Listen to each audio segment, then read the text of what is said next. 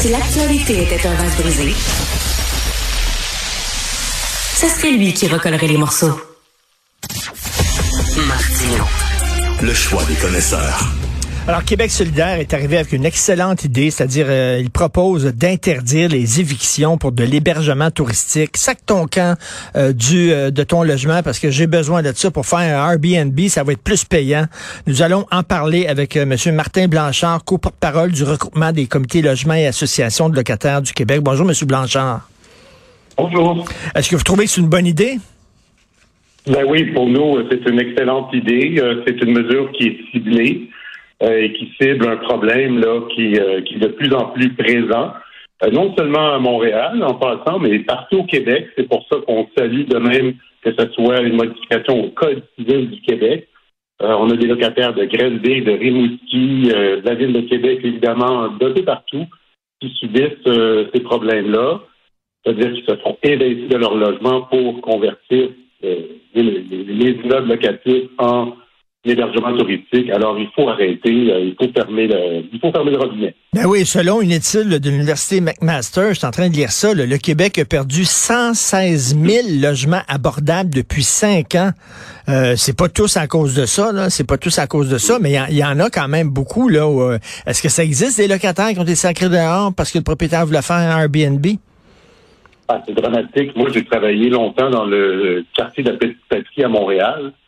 Et euh, cette pratique-là a commencé, là, je dirais, au début des années 2010. Et euh, c'est devenu euh, c'est devenu un peu le, le, le, le- le bar open. Là. Hmm. Et tout est possible en ce moment.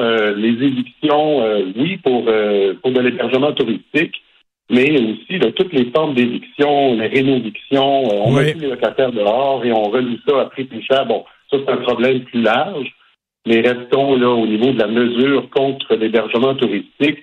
C'est de plus en plus présent. Et chose à souligner, là, euh, Airbnb, c'est une compagnie euh, qui fait de l'évasion fiscale, dont les bureaux sont en Irlande, dans un paradis fiscal. Euh, et nombre de propriétaires ne déclarent pas les revenus euh, qu'ils font via Airbnb. Donc, Ah oui. une évasion fiscale au niveau des, des locataires de Airbnb. Et ça cause énormément de dommages. Comme vous l'avez dit, on perd beaucoup de logements euh, de cette façon-là. Et on n'arrive pas à en construire de nouveau. Là, fait que, au moins, protégeons les logements qu'on a. Puis je vais vous dire, Monsieur Blanchard aussi, là, en tant que, tu sais, moi, j'habitais dans une tour d'habitation il y a quelques années, puis il y a des gens qui partaient, mettons, deux semaines, puis qu'ils louaient, eux autres, ils sous-louaient, euh, ils faisaient du Airbnb. Mais pour les autres locataires, c'est pas intéressant parce que la personne là, qui vient à côté de moi, là, mettons, là, qui, qui loue l'appartement d'à côté, puis qui est là trois jours, cette personne-là, il s'en sac. Après ça, dans trois jours, il serait plus là. Il va être ailleurs. Fait qu'il fait le party euh, jusqu'aux petites heures du matin. Tu sais, il habite pas là. Fait qu'il fait n'importe quoi. Tout ça, c'est pas intéressant pour les autres locataires non plus d'avoir des voisins Airbnb. Non, oui, les nuisances de voisinage euh, sont très problématiques. Euh, sais, pour parler d'une anecdote, vous avez parlé de la vôtre. Moi, mes parents habitent, euh, habitaient dans le Vieux-Montréal. Ils ont quitté. Ils ont Ah, quitté oui. à cause des nuisances de voisinage trop nombreuses. Et pourtant, Airbnb est totalement interdit dans le Vieux-Montréal. Et on avait encore euh, une nouvelle dans la presse ce matin là, d'un immeuble de 16 locataires, 16 logements, euh, qui s'en va vers une conversion Airbnb dans un milieu qui est qui a, qui a pas le droit. Là. Et, et ce qu'il faut aussi retenir, là, oui, euh, les nuisances, mais aussi une, une donnée à retenir, c'est que c'est souvent les locataires à faible revenu, les personnes les plus pauvres qui sont ciblées par des opérations spéculatives, euh, de, de- de faire de l'établissement touristique de ce genre-là. Pourquoi? Parce que euh, à ce moment-là, les profits sont immenses.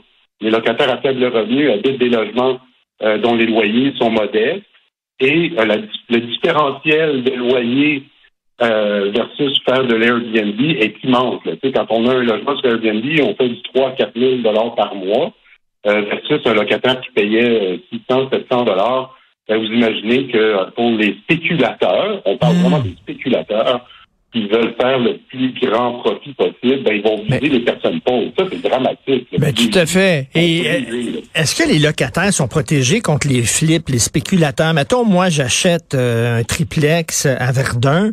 Euh, je sac les gens dehors parce que je veux tout le rénover. Je vais même pas rester là, là. Même pas, là. Je, je mettrai pas le pied là-dedans, là. J'ai sac dehors, je, je, euh, je, rénove tout, puis après ça, je revends au double le prix pour m'en mettre plein les poches. Est-ce que les locataires sont protégés actuellement avec le code? Actuellement? Le, le, code, en théorie, les protège. Mais le problème, c'est qu'il n'y a aucun suivi.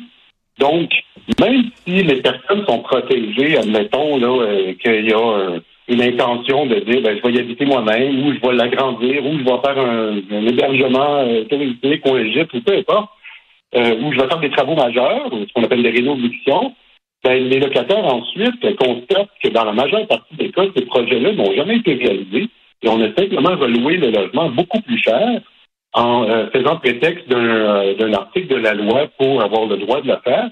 Mais ni le tribunal, ni la ville, ni aucune instance politique ne va vérifier si effectivement ces projets sont réalisés ou pas. Et ça, c'est l'autre partie que je dirais qui manque. Euh, oui, c'est excellent dans la mesure de Québec solidaire, mais il faut qu'il y ait une mesure de suivi.